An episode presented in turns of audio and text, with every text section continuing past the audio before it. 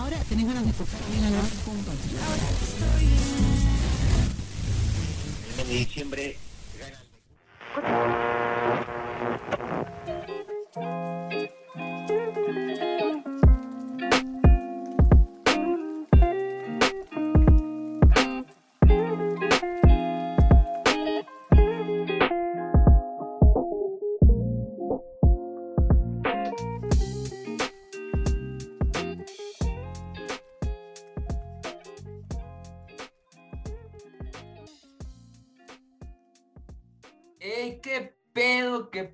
están? ¿Cómo les va? ¿Cómo les va? Estamos en el capítulo número 4, número 4 ya de este podcast llamado ¿Y qué pedo con tu vida? En esta ocasión tenemos invitado a Luis Manuel Molina, él es contador, tiene su propia firma de, contaduría, eh, es maestro en la UNAM, es un borracho de primera, pero así como es de borracho, es muy responsable, es una de las personas más responsables que yo conozco. Luis, alias Cuco, cuéntanos, ¿cómo, cómo estás? ¿Cómo te va, loco? Buenas noches, amigo. Buenas noches a todo tu auditorio. Muy bien, gracias. Aquí eh, pasando una rica noche de, de viernes. Qué bueno. Esto, esto gusto. sale, esto sale por única ocasión. Lo vamos a adelantar para este jueves. Este jueves no se lo pierdan. Jueves 7. Eh, Luis, cuéntanos. ¿Quién es Luis Manuel Molina? A grosso modo. Bueno, soy, soy licenciado en contaduría por la Universidad Nacional Autónoma de México. Eh, soy socio de, Nájera y Asociados Servicios Fiscales SC, que a su vez esa firma es integrante de Galant. Eh, eh, Galant es una firma eh, que se encuentra, bueno, su, su matriz está en Cancún y es una firma pues a nivel nacional Galant. Eh, son- somos más de 300 contadores a nivel nacional y, y Galant a su vez tiene eh, sedes en, otras partes del mundo también, ¿no? Estados Unidos, eh, España, creo que por ahí en, algún país de Asia también tienen eh, alguna sede, entonces pues a, eso básica, básicamente me dedico profesionalmente. Llevo con mi firma desde el 27 de abril del 2016 a la fecha. Eh, eh, y como integrante de Galant, llevamos desde, el dos- desde mediados del 2018 a la fecha. Y a su vez, por parte de Galant en México, soy eh, socio líder de la práctica fiscal eh, a nivel centro del país. Digamos que Galant, a su vez, divide el país por zonas como para un mayor control de, de- de- de la prestación de nuestros servicios. Entonces existe la, la zona norte, la zona sur, la zona del Bajío, Claro. la zona centro, y yo soy el líder eh, eh, de la práctica fiscal en la zona centro del país por parte de Galant.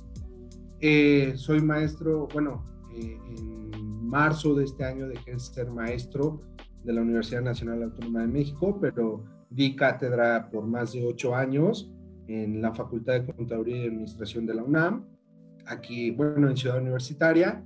Eh, también ahí como parte de, de mis labores era coordinador de las capacitaciones y capacitadores para los alumnos que iban a concursar al maratón, a los maratones fiscales, que son concursos que se hacen cada año. Eh, también soy conferencista de diversas cámaras de comercio, como la Asociación Nacional de Comercios de Automóviles eh, Nuevos y Usados, eh, de la Cámara Nacional de la Industria del Plástico, de la Cámara Nacional de la Industria de la Construcción. Eh, soy articulista para International Tax Review y pues creo que profesionalmente es, es lo que podría decir de, de mí. Wow, güey, o sea, yo conozco a tu hermano, te conozco a ti, somos vecinos. Yo, yo desconocía, en verdad, gente, yo desconocía todo esto de Luis, todo, todo, y ahorita me dejaste sin palabras todo lo que has logrado. Sí, si se puede saber y que toda la audiencia sepa, porque como todos mis, mis invitados están demasiados jóvenes, o se ven demasiados jóvenes, Luis, ¿qué edad tienes? Ajá. O sea, si, si vieran a Luis, chavos, yo les voy a poner ahí una foto en los comentarios para que vean cómo es Luis. Hasta ustedes van a decir, no, pues ese chavo tiene como unos 30, unos 25. Tienes aproximadamente, creo que 30 años, ¿no? Sí, de- hecho, sí, amigo, acabo de cumplir 30 años el, el pasado 22 de agosto. ¡Epa! ¿Cómo Sí. la pasaste, hermano? ¿Todo bien? Eh, Todo bien, en familia, gracias a Dios. Todo, Me da mucho gusto. No, así te ves súper joven y todo lo que has logrado, güey. Eso es una, eso es una gran mentalidad, ¿sabes? Pero bueno, a lo que nos truje. ¿Cómo nació ese gusto por la contaduría, Luis? O sea, de pequeño, mm, va a sonar muy cagado, pero de pequeño tu mamá te ponía a contar la verdura, los frutas, los dulces, o cómo, cómo nació ese gusto, o sea, o, un familiar te lo inculcó, este, viene por parte de familia, ¿cómo, cómo nació eso? No, real- realmente en mi familia, digamos, medular, en mi familia nuclear, pues soy eh, el mayor de tres hermanos. Eh, en, en esa familia no hay ninguna persona estudiada, eh, no, no hay ninguna otra persona con licenciatura, entonces soy la primera persona, entonces que yo hubiera tenido una guía de parte de alguien para yo estudiar esa carrera, pues no, no, no, fue así. Eh, realmente yo llegué a la licenciatura en contaduría, yo creo que por obra divina, ¿no? Siempre lo he dicho porque, porque no, o sea, realmente, pues ya sabes, yo en la prepa era pues, un desastre total, ¿no? Eh, El primer año, el primer año de 12 materias reprobé 8, ¿no? El primer año de la prepa y, y, y, y el segundo, pues ya creo que 5 y el tercero ya ni- ninguna, ¿no? Entonces, pues ya ahí como por el tercer año de la prepa fue cuando más o menos me compuse y, y, y, pues realmente llegué, yo recuerdo perfectamente que yo iba a la prepa 5, la que está ahí en, en Calzada del Hueso, y cuando llegó el momento de decidirte eh, por algún área para estudiar, que se dividen en cuatro en el caso de la UNAM, pues yo, yo me vi y dije, en ingeniería no me voy a quedar en ninguna porque pues, mis promedios son malísimos, ¿no? Sí, claro. Ese es literal.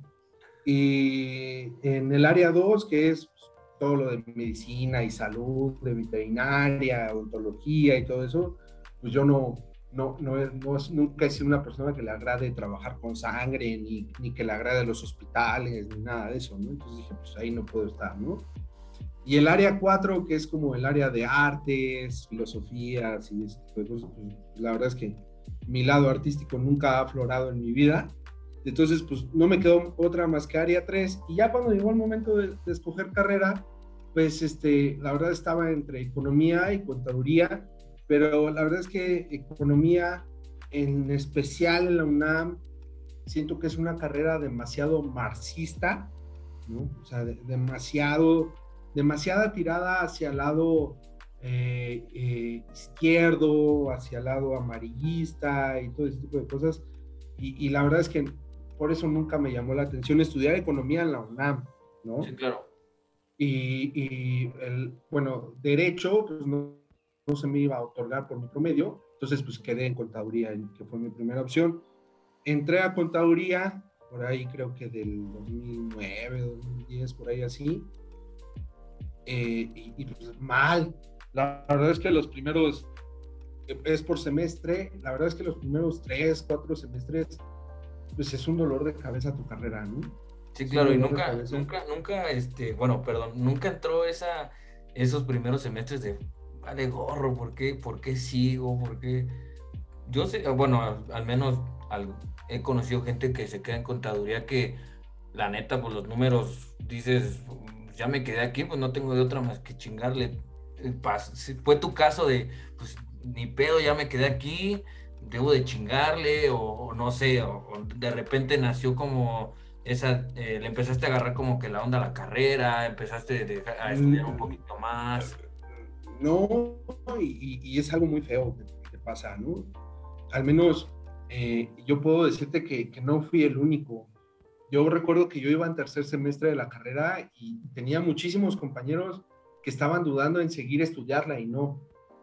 Y también había muchos otros que se iban, así de plano se daban de baja y buscaban algún cambio hacia otra facultad o, de plano se daban de baja y se dedicaban a otra cosa, se iban totalmente a otra cosa. La verdad es que sí es una situación un poco pesada porque pues, te puedes pensar qué es lo que te vas a dedicar toda tu vida. Y sobre todo porque los primeros semestres de la carrera en la UNAM, no sé, desconozco en otras universidades, pero en la UNAM, pues sí es un poco muy a la antigüita, amigo, ¿no? O sea, sí es, sí es un poco de, llegas al primer semestre y es de vete a comprar tus hojas verdes de 36 columnas y tus hojitas amarillas con las T's de mayor y agarra tu lapicito y cárgale y abónale y haz tus balances generales en, en, tu hojita verde y así. Entonces, pues como tú eres un chavo que va iniciando, pues jamás tú piensas que, que vas a hacer eso toda tu vida, ¿no? Y entonces te ves en 10 años siguiendo llenando tus, tus hojitas de test y cosas así, y dices, no, bueno, pues yo no quiero llenar hojas de test toda mi vida, ¿no? Pero afortunadamente, pues, pues eh, eh, eh, yo no tenía las posibilidades de mudarme de carrera por situaciones económicas. mis papás no carecen de recursos, entonces pues yo no tenía la posibilidad de agarrar y decir, ¿sabes qué? Pues quiero otra carrera o o de plano voy a ser un niño un año, o sea, era entrarle o entrarle, ¿no? Y eh, lo bueno es que empecé a trabajar pues desde segundo semestre de la carrera y empecé después de estar un año de becario en Imbursa, de ser el office boy, porque pues era lo que hacía. Sí, claro, siempre empiezas, pues, y eso, eso está mal de las empresas, de que Ay, pues es el becario, ay, es el del servicio, mándalo a sacar las copias, mándalo a llevar los documentos de aquí. En mi caso, no sé si tú también opinas lo mismo, sí. está muy mal, ¿por qué? Porque pues yo no te fui a dar... confianza, ¿no? No, y ni te la brindarán. Sí, claro, sí, es huevo. Sí, o sea, si fueras una persona de séptimo o octavo, pues te diría a lo mejor, ¿no? Pero pues en mi caso, un chavo de segundo semestre, en Imbursa, pues como que no tengo tanta proyección, ¿no? Eh, y, yo terminé, y yo terminé en Imbursa en aquel entonces porque nadie me contrataba. Yo iba a muchísimos despachos chiquitos, obviamente, sí, claro. trabajo y, nadie me quería contratar, ¿no? Entonces eh, vi la oportunidad en Imbursa y, y, pues ahí me quedé como becario y pues era el que cargaba y, bajaba las copias y ese tipo de cosas. Y mi sueldo, recuerdo perfectamente que eran mil pesos al mes así literal, mil pesos al mes, ¿no? O sea, mil, mil pesos al mes. Así estuve como ocho, diez meses y después me jaló, ya la práctica fiscal me jaló un despacho que estaba antes en el World Trade Center y, y, ya ahí es cuando de lleno entré a la práctica fiscal. Y fue, y, podría decir que desde ahí te enamoraste de, de la contaduría? ahí fue donde yo me empecé a, enamorar de lo fiscal.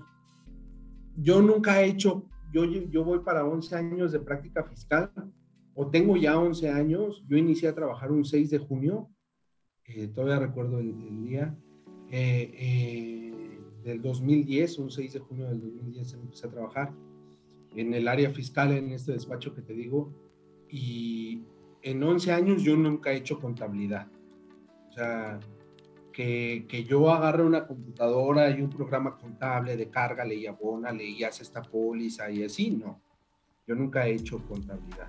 Obviamente la he revisado, sé cargar y abonar, sé que es un balance general, lo de siempre, pero que yo esté en la práctica contable, yo te puedo decir cargo y abono y cosas así, que lo haya hecho en un Compact, en un POI, en un SAP, así, no.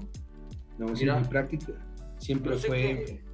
Sí, eh, yo sé que hay mucha gente que va a escuchar esto, igual que yo, que desconoce cuál es la diferencia entre la contaduría y lo fiscal. ¿Nos podrías decir así, en pocas palabras, cuál es cuál? Es cuál? Sí, pues la contabilidad es una técnica. Sí. No, no llega a ser ciencia. La contabilidad es una técnica que te sirve eh, a, cualquier persona física o moral para registrar sus operaciones del día a día. ¿no? Es cargar y abonar, eh, formular estados financieros. Hoy en día, pues ya a través de sistemas contables, ¿no? ya muy complejos. Un Compact, un SAP, un Oracle, un, PeopleSoft, un GD Edwards. Hay N cantidad de, de programas contables que ahí están las personas todos los días haciendo contabilidad. Eh, hoy en día, pues también derivado de la automatización de la carrera, pues ya muchos registros contables los hace en automático el sistema, ¿no? Sí, claro. Eh, también eso es parte de, pues, de, las nuevas tecnologías. Eso es contabilidad, preparar estados financieros, hacer pólizas de diario, de ingresos, de egresos, ajustes, reclasificaciones, etc. ¿no? Pero digamos, dentro de la licenciatura hay ramas, ¿no? Está la rama de la contaduría, ¿no? Está la rama de lo fiscal. ¿Fiscal qué es? Fiscal es una rama del derecho, eh, eh, eh, es, es, una rama del derecho público, en especial del derecho administrativo. a lo que se refiere el derecho fiscal es la relación entre Estado e individuo en, la contribución al gasto público. Eso en términos muy coloquiales querría decir el derecho fiscal, ¿no? la relación entre el Estado, gobierno y el individuo eh, para la contribución al gasto público. ¿no? Y entonces, pues ya nosotros los especialistas en el área fiscal, eh, pues ya nos encargamos de determinar impuestos, revisar impuestos, solicitar devoluciones, compensaciones, eh, a nivel mensual, a nivel anual, eh, dictámenes en materia fiscal, eh, peritajes en materia fiscal, medios de defensa en materia fiscal, declaraciones, tratamientos de operaciones en materia fiscal y, todo un mundo que hay ahí adentro, ¿no? Pero esa es la gran diferencia, ¿no? O sea, digamos que si tú te dedicas de lleno a la contaduría, a las pólices y todo eso, pues tú tendrías que estar siendo un experto en algo que se llama NIF. La NIF es, eh, significa normas de información financiera eh, y ahí están todas las reglas para, para hacer una, una contabilidad en México, ¿no? Y, por ejemplo, están los USGAP. USGAP es, son las reglas de contaduría en Estados Unidos, ¿no? Así como aquí las NIF, las USGAP en, Estados, Unidos. Ajá, y las IFRS, que son eh, normas europeas de, contaduría. Eh, pues son expertos las personas en, esos temas y cuando tú eres especialista en fiscal, pues eres experto en la ley del ISR, en la ley del IVA, en el Código Fiscal de la Federación, eres más como, como ah, de ley, ¿no? De leyes. O sea, tú estás, tú estás de la mano, se puede decir que con el SAT, con todo eso del ISR, lo del seguro y todo ese show, no. Exacto, o sea, dentro del mismo derecho fiscal hay muchas ramas. Eh, eh, hay, hay, expertos en impuestos internacionales, hay expertos en impuestos corporativos, hay expertos en personas físicas, hay expertos en comercio exterior, que eso es todo un mundo también. Todas aquellas personas que se dedican a introducir mercancías, carros, eh, bienes, mesas, sillas, focos, lo que tú quieras al país, pues son expertos en comercio exterior, aquellas personas que están día y día en las aduanas, eh, peleándose con agentes aduanales y todo. Entonces, dentro del mismo derecho fiscal hay como, digamos, como subespecialidades, ¿no? Porque no puedes abarcar todo.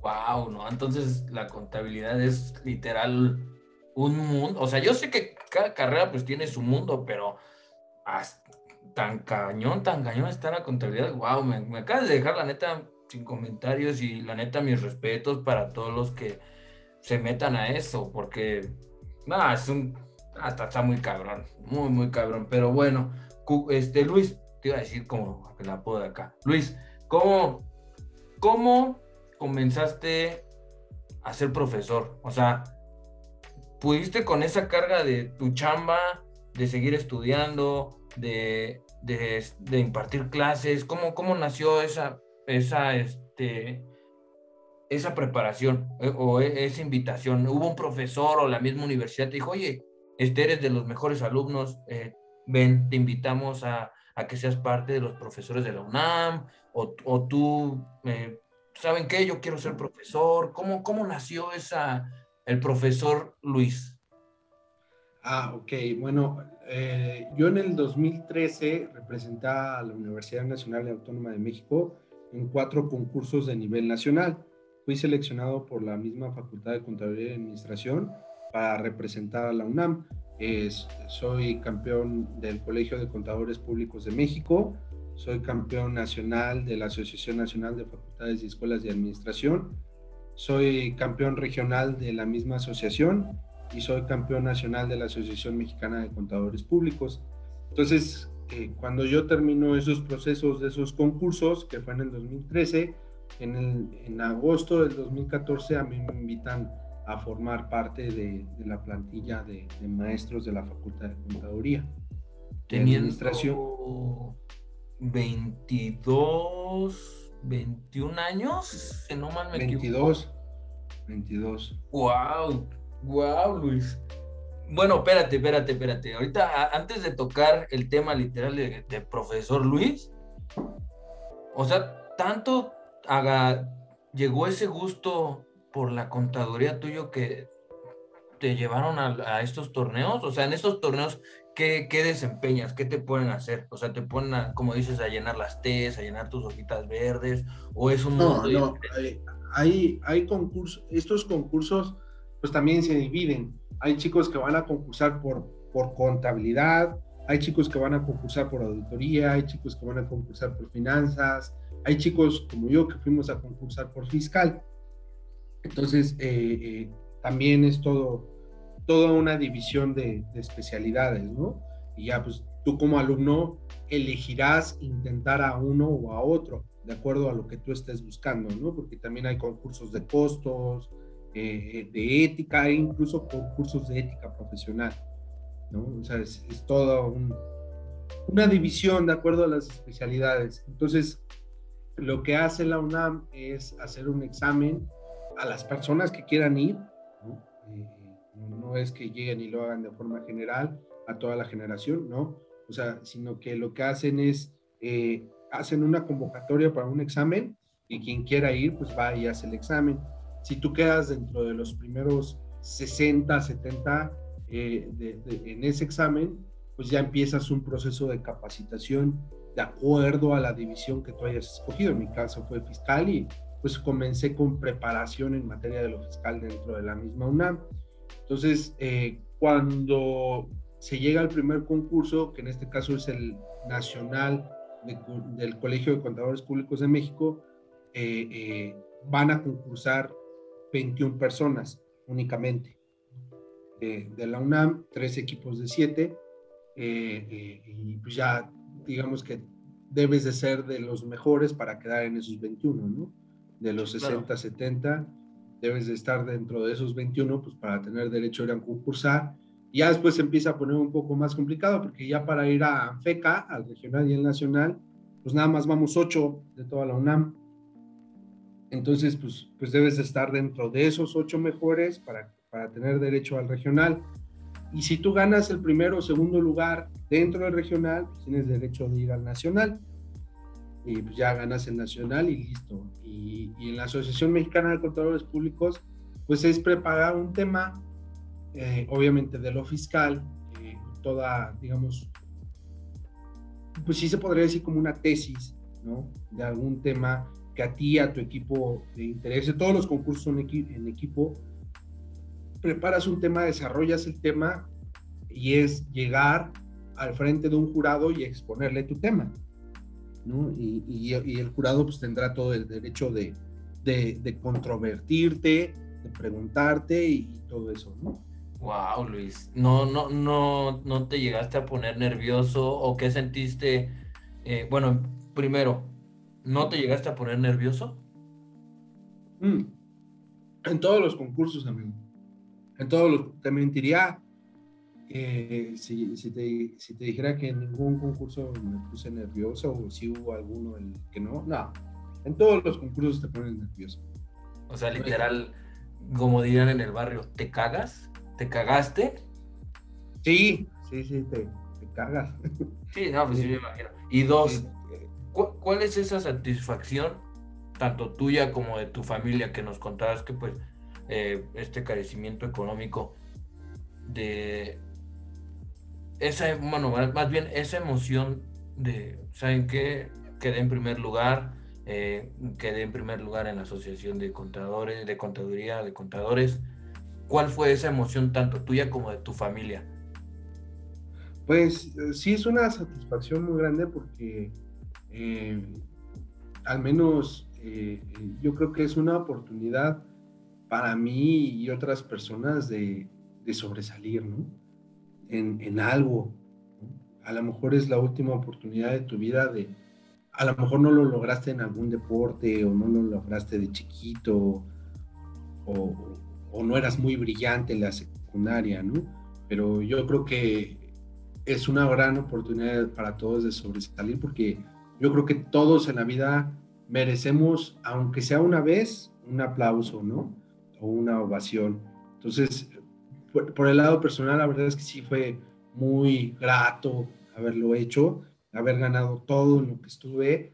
Eh, fue muy padre, concursé al lado de personas maravillosas, al lado de personas muy inteligentes. Eh, eh, los admiro mucho.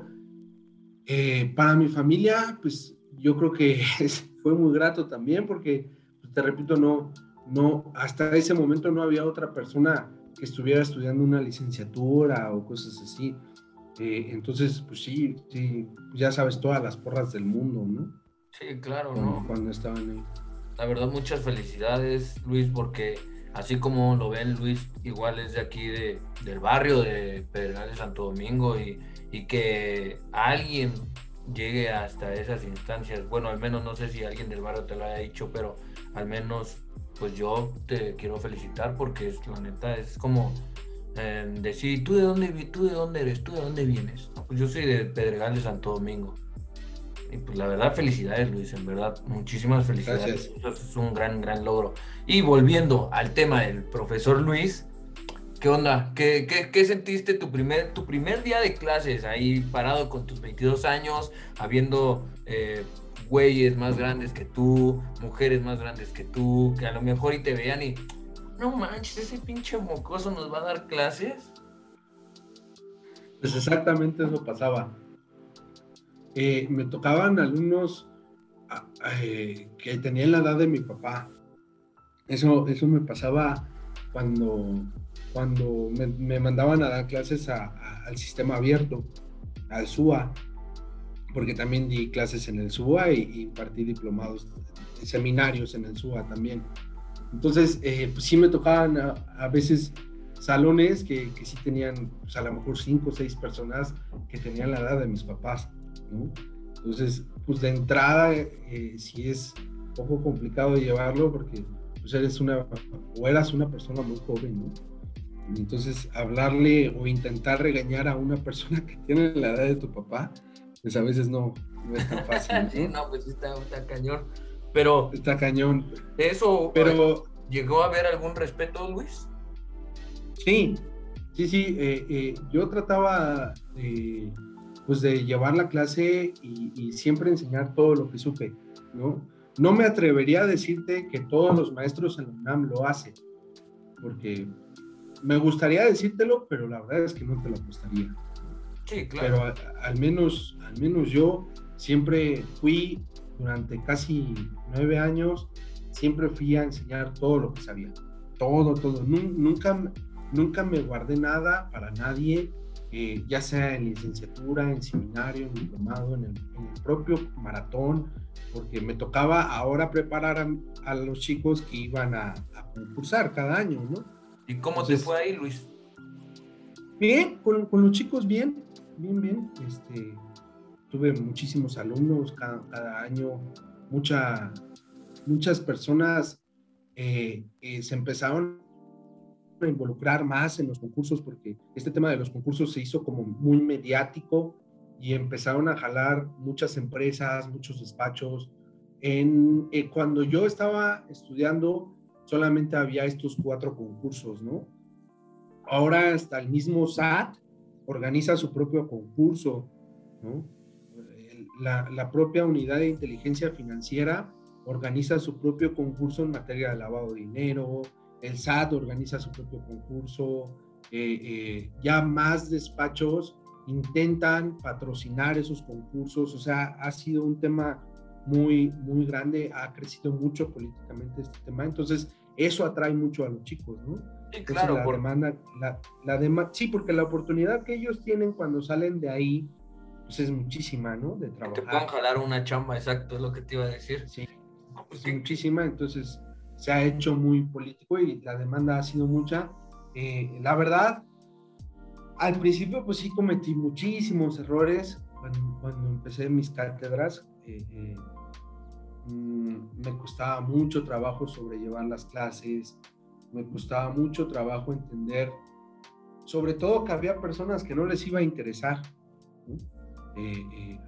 porque a lo mejor yo cometía el error de que yo quería que todos lo vieran con la misma pasión que yo lo veo, o que yo lo veía.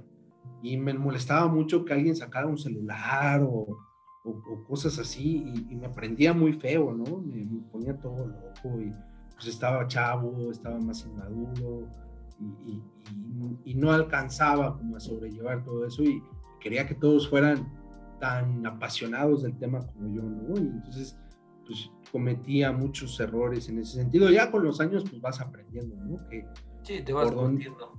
Exacto, ¿qué, qué temas sí puedes tocar, qué temas son sensibles para los chicos. Que hoy en día, pues ya para las generaciones, pues todo es sensible. Todo es sensible, claro. ¿Y nunca, nunca te diste algún consejo así a tus 22, 23, hasta 24 años, tú siendo joven, con, un, con algún alumno? Oye, ¿sabes qué? Pues si a ti no te gusta esto, pues ¿qué haces aquí? O sea, si no lo ves como con, con, una buena pasión o si estás más a huevo que de ganas en esta carrera, yo te recomiendo pues que la neta lo dejes. Nunca te llegó, nunca más bien, nunca te tocó decirle algo así a algún alumno o algo así, o tú brindabas esa oportunidad de, pues, está en mi clase, trata de enamorarte, si de plano no, pues, ¿sabes qué? Pues busca otra carrera o, bueno, o algo así. Mira, yo le echaba todas las ganas del mundo. La verdad es que yo creo que lo que un alumno jamás te va a poder decir de mí es que llegaba con flojera. ¿no? Yo llegaba, fuera viernes 8 de la noche, lo que fuera, o sábado 7 de la mañana, llegaba con las mayores de mis fuerzas, ¿no? A dar la mejor clase posible, a enseñar lo mejor que puedo, ¿no? Y sí hice esos comentarios, pero no se los hice a una persona en particular, ¿no? Sino que a veces me decepcionaba tanto que pues sí les decía, ¿saben qué chicos? Pues si no les gusta lo fiscal, pues, pues, busquen auditoría, o busquen costos, o busquen conta, o busquen presupuestos, o busquen otra cosa, porque aquí en lo fiscal, pues la cosa es así. Lo que sucede muchas veces en fiscal a los chicos es que, eh, pues es como en, en, muchas cosas, ¿no? A todo mundo nos gusta y ya cuando estamos ahí, pues ya no tanto, ¿no? Por ejemplo, eh, es muy normal que Ay, es que a mí me gustan los impuestos y es que a mí me encanta lo fiscal y todo. Ya cuando los pones a leer, pues ya no. es que fiscal es eso, ¿no? O sea, no hay otra, yo siempre lo he dicho, eh, no hay otra forma de aprender impuestos más que leyendo la ley. porque va agarrado de. No, no, de, de, plano no hay, no hay otra forma, ¿no? O sea, si alguien me dice, oye, ¿cómo puedo aprender yo impuestos? Ah, lee la ley, lee la ley, lee la ley. Y es ahí a donde los chicos pues, ya no les gusta tanto, ¿no? Estar ahí todo el día pegado a, ese libro, ¿no? Sí, te creo, ¿no? Pues, pues qué, cabrón. Y pues sí, o sea, no solamente tú, creo que varios profesores han tocado este tema. En mis capítulos anteriores con Paola, con Rodrigo, igual han tocado este tema porque así como tú son apasionados a, lo que estudiaron, a lo que les gustó, y pues sí, estás en tu, en todo tu sentido. Y bueno, ¿cómo, ahora te voy a dar otro volteón, cómo llegó eh, esa firma? ¿Cómo creaste esa asociación? ¿O cómo llegaste a trabajar ahí? De, todos estos logros que has tenido siendo profesor, ganado los concursos, eh, empezando a trabajar en Inbursa, obviamente ya teniendo la experiencia, ¿alguien te jaló o tú con otro que estudió contigo la misma carrera o en que te encontrés en algún concurso te dijo, oye, ¿sabes qué? Vamos a, a entrarle a este, a este despacho y ya vemos pues, cómo va jalando. ¿Cómo fue esa, creación? Yo trabajaba en una firma internacional que se, que se llama Ernest Young, mejor conocida como Iguay o Mancera. Esta es una firma internacional, son, yo creo que son 10.000 contadores solamente en México y, y, pues existen en todas las partes del mundo, ¿no? Desde la India, Camboya, Sudáfrica, eh, en todos los países que tú te puedas imaginar hay un igual, ¿no?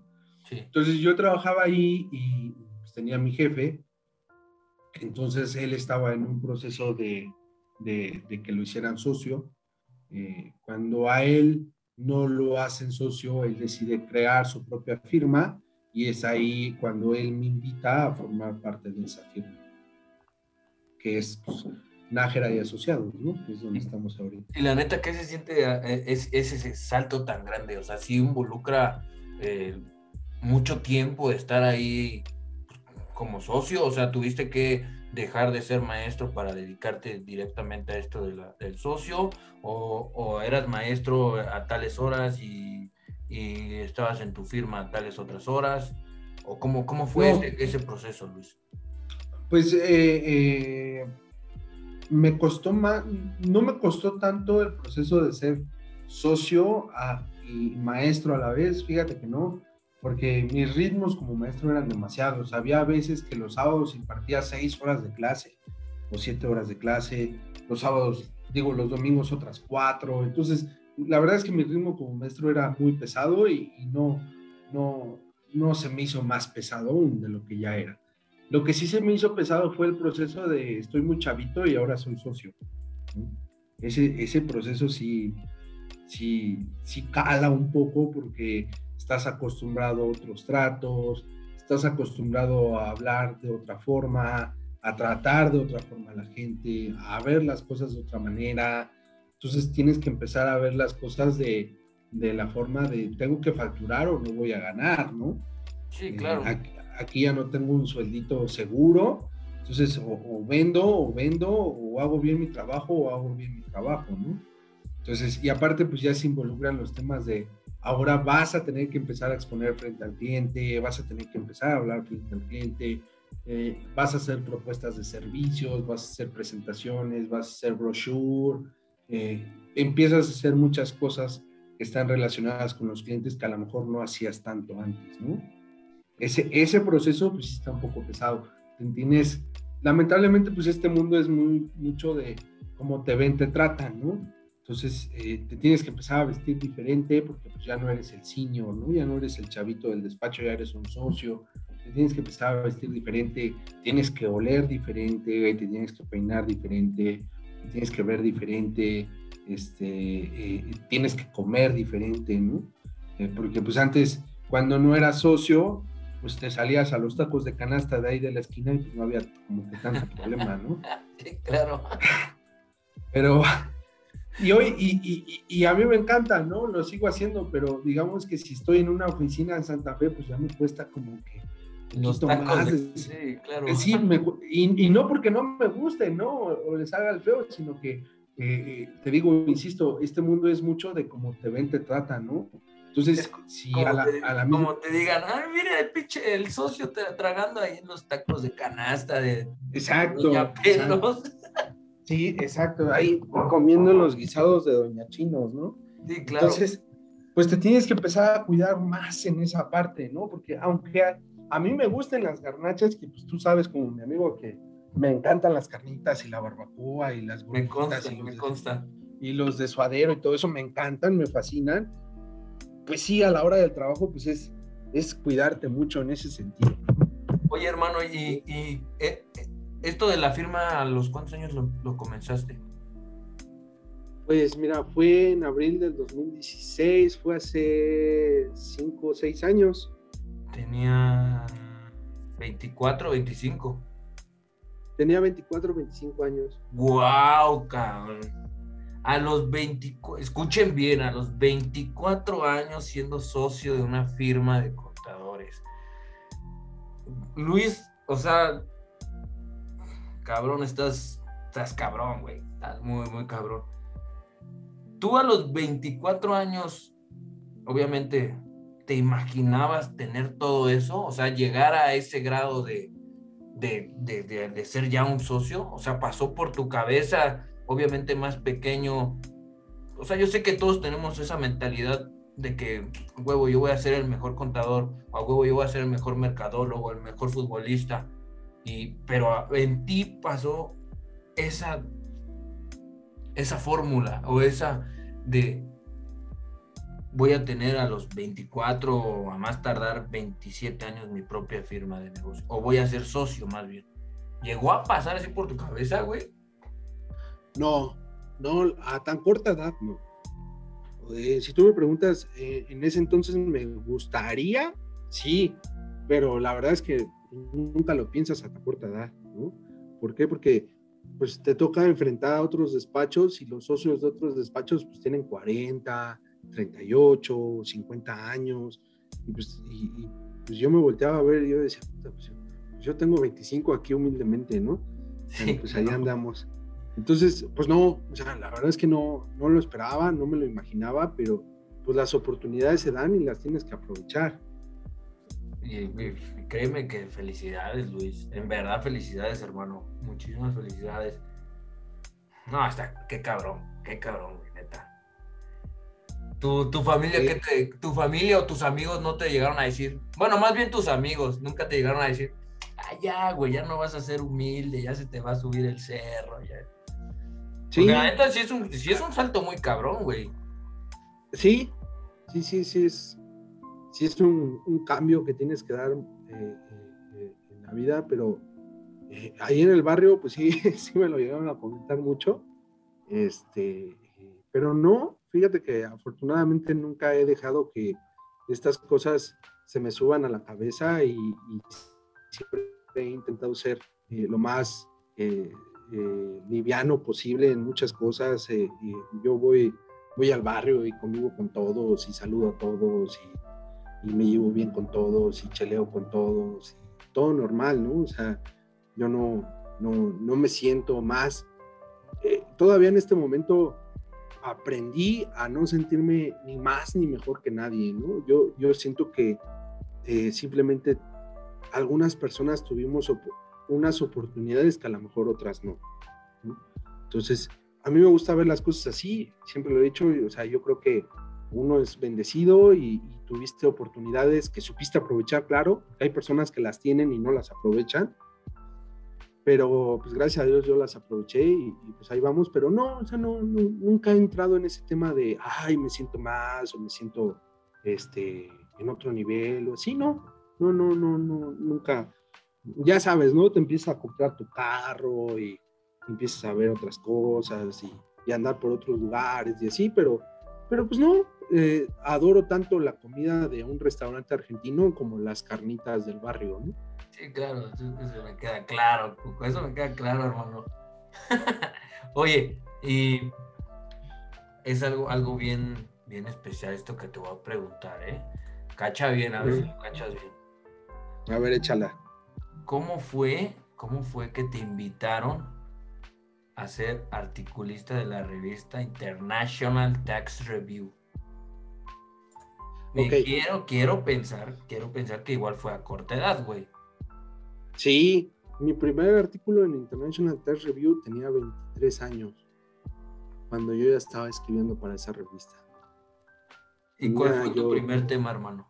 Aparte de tener 23 eh, años en aquel entonces estaba aquí en México el boom de BEPS. BEPS es un programa, son unas, son 12 recomendaciones de la OCDE, de la Organización para la Cooperación y el Desarrollo Económico. Eh, este, y entonces, eh, digamos que a nivel internacional, la, la OCDE es como el, el órgano que intenta mediar la relación entre estados y contribuyentes eh, en materia eh, tributaria, en materia de, contribuciones, ¿no? Entonces, eh, esta, esta organización emite señalamientos, emite recomendaciones, emite muchas cosas, y en aquel entonces estaba el tema de BEPS. BEPS es, fueron dos, son 12 recomendaciones que todavía hoy en día México sigue implementando porque pues no las implementan de la noche a la mañana, ¿no? Eh, cada año han ido tratando de implementarlas y, por ejemplo, ahorita un tema muy famoso es la regularización de las plataformas digitales, ¿no? Si vendes a través de Mercado Libre, si, si eres Uber, si eres Uber Eats, eh, si vendes a través de segunda mano, etc., de los cursos de inglés, eh, todas las plataformas estas digitales, esta que estás utilizando tu Zoom, pues deriva de una recomendación de BEPS, ¿no? De, la OCDE. Entonces, en aquel entonces fue cuando salió el, tema de BEPS, fue cuando se da a conocer en México las recomendaciones de la BEPS y, y, sobre eso versó mi primer artículo. ¿Y qué sentiste, güey? ¿Qué sentiste? O sea, ¿cuál fue esa satisfacción de, de tener tu primer artículo, güey, a tus 23 años? Porque te apuesto que, te voy a poner un ejemplo, ha de haber contadores así bien, al que lo, que lo han de haber leído, tirándote hate de, ah, no más, pinche chamaco, 23 años, su experiencia, yo con 40, 35 años y no he podido escribir un artículo, pinche chamaco no sé saber nada. Nunca, no te llegaron a caer esas críticas o, o pues, ya sabes, ¿no? Como todo, hay gente muy envidiosa y pues, güey, a tus 23 años ya escribiendo un artículo en una, una revista pues de talla internacional, pues antes estaba chingón, güey. Sí, pues hay, hay contadores que yo creo que llevan 50 años de práctica y nunca han escrito ahí, ¿no? Eh, eh, tengo más artículos en esa revista que en una revista nacional. ¿Y cómo, cómo fue ese conecte, hermano? Ah, bueno, yo cuando trabajaba en Iguay, este, eh, pues tuve un, mi jefe, que ahora, es mi socio, pues me apoyaba muchísimo, muchísimo, muchísimo. Y yo traía asuntos por donde gustes y mandes y proyectos y muchas cosas, ¿no? Hasta que un día yo sentado en mi lugar me llegó un correo y, me y, en ese correo me decían que me invitaban a formar parte del comité de investigación fiscal de ese, de ese despacho. Entonces me mandan al comité de investigación fiscal con socios, senior managers, directores, gerentes, de todo tipo, ¿no? Yo era el único staff. y entonces pues ya yo iba al comité y participaba y preparaba mis temas y yo también exponía y cosas así. Y, ya estando en ese comité, un socio se acercó y me dijo, ¿sabes qué? Este, quiero que tú y otros tres compañeros pues empiecen a escribir para esta revista, ¿no? Y yo, para serte sincero, ni siquiera conocía International Tax Review en, aquel entonces. No, sabía ni de la existencia de esa revista, porque no es una revista que salga así en papel y, nada de eso. Es una revista meramente electrónica a nivel internacional. Entonces, em, él, él me invita y a mí y a otros tres colegas a empezar a escribir ahí. Y empezamos a escribir ahí ya años después fue que me enteré de la importancia de esa revista. Eh, pues ya sabes, uno está bien chavo y, no, no dimensiona las cosas, ¿no? Esa madre que es, ¿no?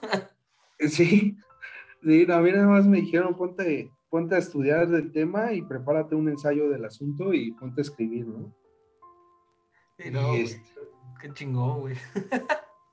sí, sí, la verdad es que no, no, no, no me lo esperaba y, y pues ahí andamos. Es, Perdón. Es raro, es raro que publique México, incluso es, un poco raro que llegue a publicar México, que lleguemos a publicar de parte de México, pero, pero se llega a dar, se llega a dar. Necesitaría ser un tema muy importante a nivel internacional como BEPS, como ese tipo de cuestiones para, para que le den a la, la oportunidad a México de escribir ahí.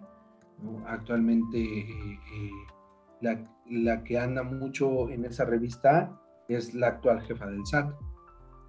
Este, eh, de hecho, esta, esta persona fue declarada por International Tax Review de las personas más influyentes en materia de impuestos a nivel internacional. Entonces, sí es una revista un poco pesada, delicada, es difícil que, a nosotros como mexicanos nos dejen escribir ahí todo ese Te digo, o sea, la verdad es que no sé cuántos a nivel nacional tengan esa oportunidad o hayan tenido esa oportunidad, ¿no? No, pero pues para ser tú uno de los oportunistas de escribir ahí, güey, la verdad, qué chingón, cabrón, qué chingón. Sí. Te, apuesto que, como dices tú, a, los, a tus 23 años no dimensionabas que a ti se te hacía bueno, quiero pensar, ¿no? Te se te decía, ay, no mames, un pinche ahí chismógrafo, ¿no? Un ejemplo, güey. Sí. sí. Pues fue mi primer artículo escrito en toda mi carrera. No, yo no había escrito para ninguna otra revista y entonces van y me meten directo a International Tax Review y sí, pues es un acelerón muy fuerte, ¿no? Que, que entiendes después, porque te digo yo, en aquel entonces ni siquiera sabía de qué se trataba esa revista, ni, ni nada, ¿no? O sea, no, X. En pocas palabras, a tus 22, 23, 24 años, Luis Molina se comió todo el mundo de la contaduría. La neta. Mm, O a lo mejor no todo el mundo, pero pues a tus 23, 24 años ya estabas hecho, güey. ahí, eh, ahí andaba, ahí andaba, pero la verdad es que me hubiera gustado hacerlo más, pero tengo una debilidad muy fuerte, que es, eh, eh, que es eh, bueno, no quisiera de- decir debilidad, yo creo que más bien son áreas de oportunidad. Y mi principal área de oportunidad que, eh, que tengo es el, el idioma. El idioma eh, es un tema muy delicado que te abre muchísimas puertas hoy en día. Yo creo que si yo hubiera tenido el idioma en aquel entonces, pues hubiera despegado muchísimo más, ¿no? De lo que despegué, pero pues en aquel entonces el idioma era un, un tanto eh, eh, eh, eh, Sí, que de, difícil acceso, de difícil acceso para mí, ¿no? Eh, actualmente pues me, me encuentro en cursos de inglés y pues ahí la, ahí la llevo, ¿no? Pero si yo en aquel entonces hubiera sido una persona bilingüe, hubiera despegado muchísimo, ¿no? Digamos que no Sí. estuvieras aquí en México. Yo creo que no estuviera aquí en México. Yo creo que no estuviera aquí en México porque eh, eh, las invitaciones para ir a trabajar a Nueva York, a Chicago, o, o cosas así, pues sí, estaban, estaban latentes. O sea, era algo que yo podía oler y era algo que yo vislum- eh, vislumbraba en un futuro próximo, pero pues mi, tema siempre fue el idioma. Siempre, siempre, siempre, lamentablemente, este, fue, fue el idioma, ¿no? Consejo, chavos, para todos, chavos, chavas, señores, señoras, estudien inglés. Cañón. La verdad es que eh, sí, la, la verdad es que me atrevería a decirte que, que no seas una persona tan técnica en lo fiscal como yo y mejor te dediques al idioma. Sí. Mejor te, mejor te dediques al idioma porque sí, te abre un sinfín de puertas. Sí, claro, el idioma es el idioma. Y bueno, pues ya prácticamente para cerrar, Luis, yo tengo una pregunta, bueno, una y un piquete que, que tengo. Yo, yo, o sea, yo pues obviamente no, cero números, a mí nunca me, gust, nunca me gustaron, nunca me llamaron la atención, pero me llamaba la atención un despacho, que es eh, PYC, PricewaterhouseCoopers. Ok. ¿Nunca te llegó una propuesta laboral de ese lugar? Sí, sí, sí. Me llegaron propuestas de, de PwC. Todavía hasta hace como unos cuatro meses me llegó una propuesta de ahí. Pero, pues es que, mira, a nivel internacional existen cuatro, cuatro firmas. KPMG, PwC, Iguay y Deloitte. Y pues yo al haber estado en Iguay, pues, pues, la verdad es que no, no se me hacía como algo novedoso entrar a PwC. O sea, ya estaba yo en una internacional, entonces eh, mudarse a otra internacional, a menos de que fuera algo extravagante a lo que tenías en ese momento, pues, pues, pues no. La verdad es que la práctica en, las, en cualquiera de las cuatro firmas pues es muy parecida, eh, los sistemas son los mismos, las formas de evaluación son los mismos, las posiciones son las mismas. Entonces, estas cuatro firmas tienen en común eh, eh, muchas cosas y, y yo creo que son iguales en un 80-90%. Wow. Entonces, eh, eh, eh, sí, por ejemplo, hay unas más conocidas que otras, por ejemplo, PwC, pues yo creo que es la más famosa por, por el nombre, pero pues eh, nada más porque las otras tres son famosas en otras cosas, ¿no? O sea, realmente es... Sí, o sea, no Es- es, es- no es como que una gran novedad, ¿no? No, no, realmente es- estando de igual a PwC, pues es... O sea, es la misma práctica, amigo. Sí, es la misma. De hecho, es muy común en el mercado que tengas colegas que el año pasado estaban en EY y este año ya están en Deloitte o están en Price, o se aventaron seis años en Price y ya están en KPMG. La que se Es- está transfiriendo. Sí, es una transferencia. A mí me tocó estar en EY y a- a- yo llegaba un día y me decían, no, pues es que llegaron 15 personas de, de PwC. Ah, canijo, ¿no? ya, pues ahí estaban 15 que habían llegado de PwC, se vinieron en desbandada, ¿no? Pero a su vez, como ellos llegaron, pues también se habían ido 10 de nosotros a Deloitte y, ya es un cambiadero ahí de, de personal y todo. Porque te digo que pasa eso, o sea, la verdad es que la práctica profesional en cualquiera de esas, pues es lo, lo mismo. Donde sí nunca tuve un acercamiento es con el SAT. ¿A ti te gustaría, a, ti te hubiese gustado trabajar aquí para el gobierno, ahí en el SAT, robándonos a nosotros los mexicanos? ah, no es cierto, es broma, es broma, ¿eh, güey. Pues, pues lo dijiste, lo dices y lo, dices bien. Eh, eh, no, la verdad es que no. Eh, en marzo de este año tuve la oportunidad de, irme a un, a un puesto, pues sí, más o menos grande al SAT. No, no me fui no me veo yo, la verdad, trabajando en el gobierno, no son mis formas. Eh, eh, eh, respeto mucho a las personas que laboran ahí. Hay personas muy inteligentes que laboran ahí, pero sí es mucho de acomodarte y acoplarte y tienen unas formas que yo no convivo con eso. Este, no, no, no, de plano no. Antes de eso, pues cuando yo era joven, pues, la verdad es que nunca tuve un acercamiento en materia laboral con ellos. Yo creo que también mucho de que yo nunca lo busqué. Sí, claro. O sea, yo, yo nunca me, me, anduve acercando de, ay, quisiera trabajar en el SAT, a ver cómo me meto y, me voy a apalancar de alguien. Y así, no, no, la verdad es que no. La verdad es que no. Qué bueno nunca me llamó. nunca me llamó y, y no, pues es, a mí me desesperan la verdad es que eh, yo tengo miedo de que los gobiernos, no este gobierno, ¿no? Eh, para que ahí tu auditorio no vaya a decir que soy anti-AMLO o pro-AMLO, pero la verdad es que me da miedo a mí como especialista en fiscal que un día los gobiernos truenen a la gallina de los huevos de oro, ¿no? Sí, claro. Porque el hostigamiento tributario en México es demasiado. La verdad es que es, es muy fuerte, es demasiado. Eh, hay auditorías por todos lados, hay revisiones por todos lados, te quieren auditar de todo. La verdad es que eh, eh, va a llegar un punto en que a la iniciativa privada pues la van a hartar. La van a hartar. Porque a eso le suman los cambios y todo ese tipo de cosas. Y no, fíjate que eh, te voy a contar algo. Una de las escuelas, de las mejores escuelas inglés en el país, es mi cliente, en directo, así en el despacho.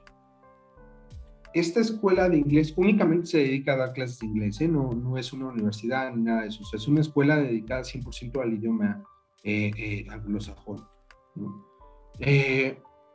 esta escuela recientemente trajo a un director inglés tuve la oportunidad de estar en una reunión la semana pasada con esta persona y me comentaba, oye Luis, es que sabes que yo no entiendo a los mexicanos, ¿no? Porque el gobierno los hace como quiere y ustedes no hacen nada, ¿no? O sea, ustedes no, no dicen nada, no ponen un pero de nada, no nada, son un cero a la izquierda ustedes como ciudadanos, ¿no? O sea, no... Casi, casi. Eh, sí, no, no hacen nada. Y él me ponía el ejemplo, fíjate, él me decía, ¿no? Él como extranjero que lleva aquí tres semanas, un mes, ¿no? Él, me decía, es que Luis, mira, si el día de mañana el gobierno agarra y dice, ¿sabes qué? El IVA ya no va a ser del 16%, el IVA va a ser del 32%, ustedes no van a hacer nada. ¿Sí? O sea, no. Sí, o sea, y te pones a pensar, ¿no? Y, invito a ti, a tu auditorio, a que lo piensen si el día de mañana sale este gobierno o el que quieras, ¿no? Hay que olvidarnos un poquito de AMLO, de Peña, el que tú quieras, ¿no? El gobierno que tú quieras, del partido que tú quieras. Te sube el IVA al doble, que, te lo dejen al 30%, el país va a seguir, va a seguir y va a seguir y va a seguir y va a seguir y va a seguir y va a seguir.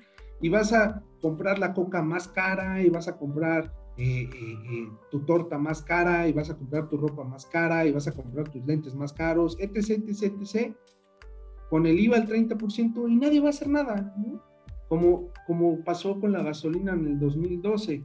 O sea, la gasolina venía costando 12, 13 pesos y después te la subieron a 16, 17 pesos. ¿Y qué pasó? Nada. Nada. O sea, aquí seguimos los mexicanos bien felices y contentos en nuestro país. Pero sí es, es, es un tema muy, muy delicado. Tributariamente, yo creo que México eh, no tiene un plan. La verdad es que eh, pues, cada gobierno llega y hace su propia reforma, sus propios cambios, sus, sus propias cosas, sus nuevas obligaciones, sus nuevas tasas, y cada gobierno viene y hace las cosas como, como ellos creen está bien, pero entre paréntesis, como les conviene. Sí, claro.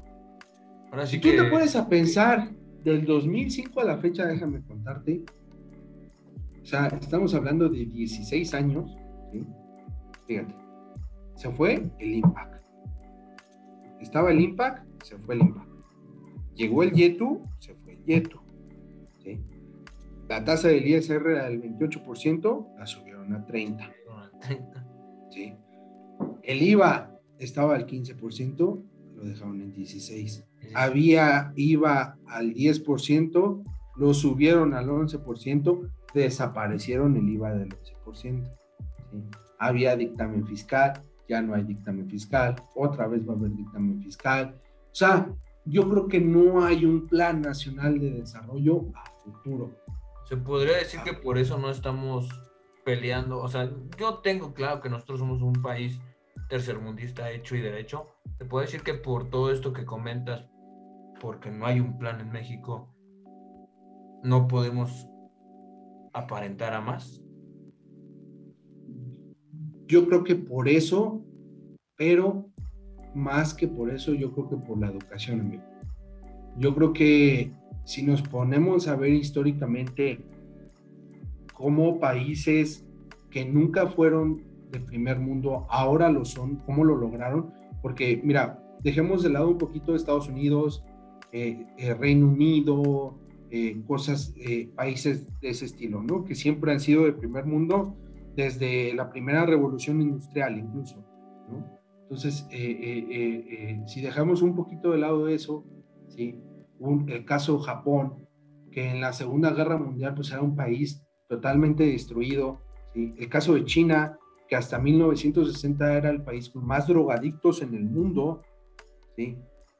¿Cómo le hicieron ellos? Corea del Sur, que hasta, que hasta mediados del siglo pasado estaba todavía en guerra por ver la división entre Corea del Norte y Corea del Sur, que deriva de la propia Segunda Guerra Mundial, pues ahorita Corea del Sur es dueña de Samsung, ¿no? Sí. Samsung es una, una compañía eh, eh, de Corea del Sur y pues, Corea del Sur es un país super primer mundista, lo mismo Japón, China, segunda potencia económica, ¿no?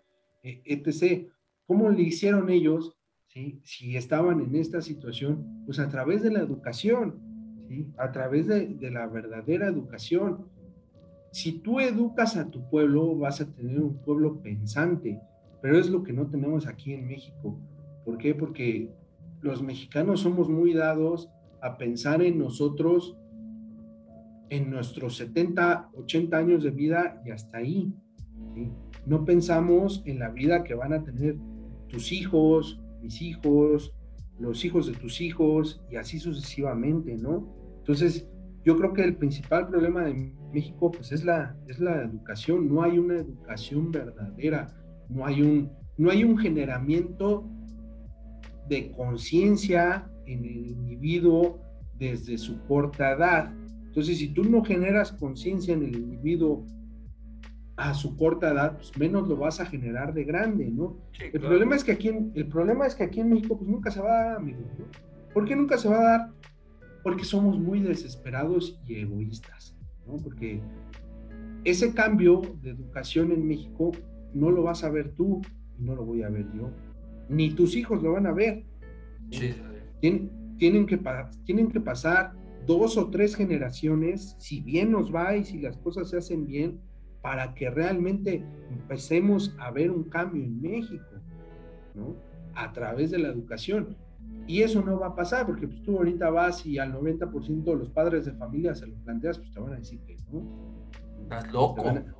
Estás, estás, estás mal, ¿no? ¿Cómo crees? Y yo tengo que vivir mi vida ahorita, yo me quiero ir a Cancún y me quiero ir acá y me quiero ir allá.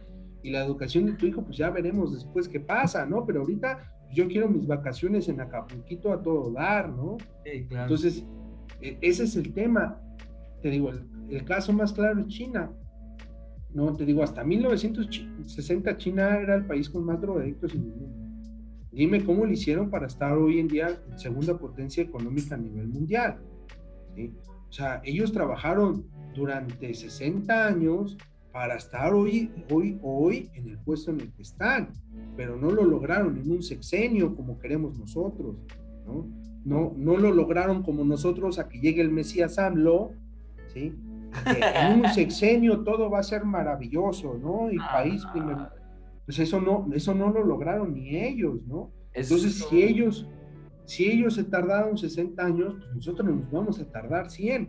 Pero de que se puede, se puede. El problema es que no, no nos va a tocar. Es asimilar que tú no lo vas a ver, yo no lo voy a ver. Probablemente todo tu auditorio no lo vea. Eso es, eso es lo complicado. Y que tus hijos no lo van a ver, pues tampoco lo van a ver. A lo mejor tus nietos les llega a tocar. les toque. Y, eso tal vez. ¿no? Ah, es una Pero- talachota todo este desmadre. es, es, es, es un, es un trabajal, pero funciona. O sea, de verdad es que funciona. O sea, yo no entiendo cómo pueden decir que el analfabetismo no existe en México y tú ponte a ver las redes sociales, cómo escriben las personas. sí, eso sí me consta. Y, y, y no quiero sonar elitista ni nada de ese tipo de cosas, ¿no? Pero ponte a ver en las redes sociales, en los programas, todo ese tipo de cosas, cómo escribe la gente, ¿no? Tú dime si eso no es analfabetismo. Y, y te digo, no es, no es ser clasista ni nada de eso, es un hecho y punto. Entonces, yo no creo que el principal problema de México sea su sistema tributario totalmente sin un plan a futuro, porque no lo hay. En, el 2024 va a entrar otro gobierno, el PRI, el PAN, el que tú quieras, y va a traer su propia reforma fiscal. Y entonces estos que entren van a decir, no, ¿qué creen? ¿Sabes qué? Pues el IVA estaba al 16, pues ahora lo vamos a bajar al 15. Y la gasolina estaba en tanto, pues ahora lo vamos a poner en tanto, ¿no? Y tenías 100 obligaciones, pues ahora tienes 98, o ahora tienes 120, y etc, y etc, y etc, y etc, ¿no? Pero todo esto va a cambiar el día que en México tengamos una verdadera educación. Que realmente se invierta en educación. Eso, eso, eso va a cambiar el día que pase eso. Pues, mm, pues como bien dices, hermano, no nos va a tocar a nosotros, pero primeramente Dios les toca a, mí, a nuestros nietos si llegas a tener hijos, si se llegó a tener hijos. No. Pues ojalá. Ojalá. Ojalá. Pero bueno, ya para finalizar, Luis, ¿qué pedo con tu vida? ¿Qué, qué, qué prosigue en la vida de Luis? ¿Qué hay, qué va a haber de nuevo a presente, futuro? ¿Hay algún algo que nos quieras adelantar, una pizca? Eh, dejé, bueno, actualmente ya dejé la cátedra. Eh, la verdad es que no, nunca me pude acomodar a las clases en línea. Eh, es, es, muy difícil, muy, muy difícil. Súmale que, que el, el, sistema de telecomunicaciones en México es malísimo. La verdad es que hay personas hoy en día en la Ciudad de México que no tienen señal. ¿no? Olvídate de, de, la Sierra de Guerrero cualquier lugar inhóspito del país, ¿no? Hay personas en la Ciudad de México que no tienen señal, ¿no? Y, sí. y hay personas en la Ciudad de México que no tienen el dinero para pagarse un plan de datos o un plan de internet. Entonces, había veces que yo estaba dando clases y, y, y, los alumnos me avisaban que no podían activar la cámara porque se les iba el internet. Eh, toma, tuve alumnos que tomaban clases en un café internet, ¿no? Porque a eso también le tienes que sumar que no todos pueden comprar una laptop, no todos pueden comprar una computadora, mucho menos con cámara, eh, un, un rollo de cosas que la verdad no estuve dispuesto a batallar con eso, entonces dejé la cátedra totalmente. Eh, eh, entonces eso ya lo dejé, que sigue para mí. Este, pues actualmente me encuentro en el proceso de, de, del idioma. es un área de oportunidad que estoy, que intento atacar fuertemente. Eh, estoy en el proceso de decidirme por estudiar un posgrado, una segunda carrera, que sería eh, eh, pues algo que estoy analizando actualmente. Y también estoy en el proceso, pues, de ya establecer mi propia familia. Primeramente Dios, hermano, me da mucho gusto escuchar eso y ojalá que sí, hermano, primeramente Dios. Y sigue, sigue, sigue, estás, estás, siento que eres muy joven y todo lo que has logrado, ah, que estás muy cabrón, güey, la verdad. ¿Algún consejo que le quieras dar a los futuros contadores? Sí, que no, no, no se espanten en tus primeros eh, en tus primeras prácticas profesionales, en tus primeros trabajos, no te espantes, sigue estudiando. Eh, realmente México necesita contadores, pero contadores buenos, porque creo que a nivel nacional, no sé, Jesús, si somos la primera o segunda carrera en cantidad de profesionistas, pero realmente contadores buenos hay muy pocos, eh, muy, muy pocos. Síguete esforzando, síguete preparándote, síguete leyendo, nunca dejes de lado, no cometas mi error de dejar de lado el tema del idioma, no, no lo dejes de lado, trata de tomarlo, a lo mejor no tienes los recursos para pagarte una escuela privada, pero no sé, ve al DIF, este, acércate a la UNAM, al CL, este, al Poli, este, no sé, o sea, hoy en día con las herramientas digitales YouTube, este, tantos portales de enseñanza de inglés gratuita que hay, este, cosas así, acércate, o sea, aunque no sea un curso completo, si ves tu taller de, de, de, habla del inglés, ¿no? que son como esas mesas que hay 10 personas y, y ahí le guachaguachean como pueden, y hay un maestro que les va diciendo lo dijiste mal, lo dijiste bien, está mal estructurado, etc. Aunque sea, métete a eso, busca dónde aprender idioma si no tienes los recursos, intenta buscar, ¿no? Acércate, a lo mejor pregúntale a un amigo que lo está estudiando para que le deje, para que te deje sacarle copias a su libro. No sé, haz lo que puedas para estudiar idioma, lo que puedas, pero no, no lo dejes de lado, porque realmente cuando tú estés a punto de dar el brinco a un puesto grande, te lo van a pedir. Te lo van a pedir forzosamente y ojalá puedas competir por ese puesto, pero si no tienes el idioma no vas a poder competir. ¿no? Así seas la persona más técnica, más sobresaliente, más todo, si no tienes el idioma de plano no te van a dar ni la oportunidad. ¿no? Pues Entonces, hazle como puedas, pero estudia inglés. Pues ya escucharon el consejo de Luis. ¿Algún saludo por último, Luis? Eh, sí, quiero mandar un saludo a todo mi barrio de Santo Domingo, eh, eh, mandarles un, fuerte abrazo, que, ya se calmen, que ya se relajen, este, que andan, andan bien alborotados todos por allá.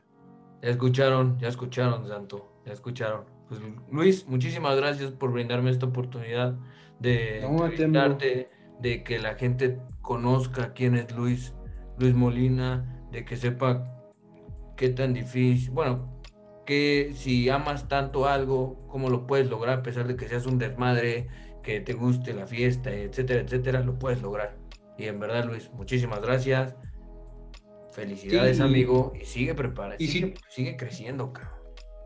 Gracias, amigo. Y, si tú estás, permíteme que lo diga, ¿no? Si tú estás pensando en estudiar conta u otra cosa, visualízate en un futuro, ¿no? Eh, eh, por ejemplo, si tú quieres ser médico, visualízate en el hospital así lleno de sangre, y pregúntate si te va a gustar.